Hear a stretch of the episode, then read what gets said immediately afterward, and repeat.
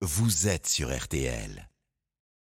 Tour de France 2022. Le carnet de route de Laurent Jalabert avec Christian Olivier. C'est l'anglais Tom Pitcock d'Ineos qui a gagné hier au sommet de l'Alpe d'Huez, mais l'étape a été beaucoup moins animée que la veille. Bonjour Christian Olivier. Bonjour à toutes et tous, Laurent Jalabert, bonjour. Bonjour. Alpe d'Huez un peu décevante hier, sauf pour le Britannique Tom Pitcock, nous sommes d'accord. Le maillot jaune danois et l'ancien maillot jaune slovène ne se sont pas quittés. Alors pour les auditeurs de RTL, je sollicite un décryptage. On est peut-être un peu mal habitué. On a tellement vu de belles choses sur l'étape qui menait les coureurs au col du Granon, avec toutes ces attaques menées par la Jumbo Visma, qu'on en attendait autant au moins sur l'étape de l'Alpe d'Huez, mais il faut comprendre que les coureurs sont fatigués. Néanmoins, Pogacar a quand même voulu tenter quelque chose. C'est sûr que l'équipe Jumbo-Visma est très forte. Elle a mené la course de main de maître derrière les échappés. Elle a durci le rythme.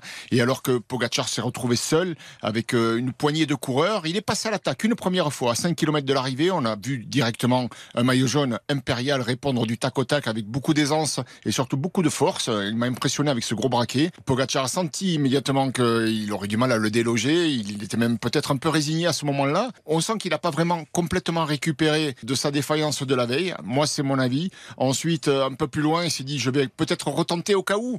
Mais là, idem, je pense qu'il n'a pas l'énergie suffisante pour euh, décrocher un maillot jaune qui est quand même assez bluffant. Il prend de la dimension. Hein. C'était sa première journée, il aurait pu trembler et rien de tout ça. On se retrouve à 10h, Laurent Jalabert, pour la présentation de l'étape du jour. À tout à l'heure. À tout à l'heure, messieurs. Romain Bardet lui a perdu un peu de temps d'ailleurs. Il est désormais quatrième du classement général. Et la 13e étape aujourd'hui, c'est entre Bourdoisan et Saint-Étienne, toutes les demi-heures sur RTL, l'arrivée en direct et le club Jalabert, 18h30, 19h.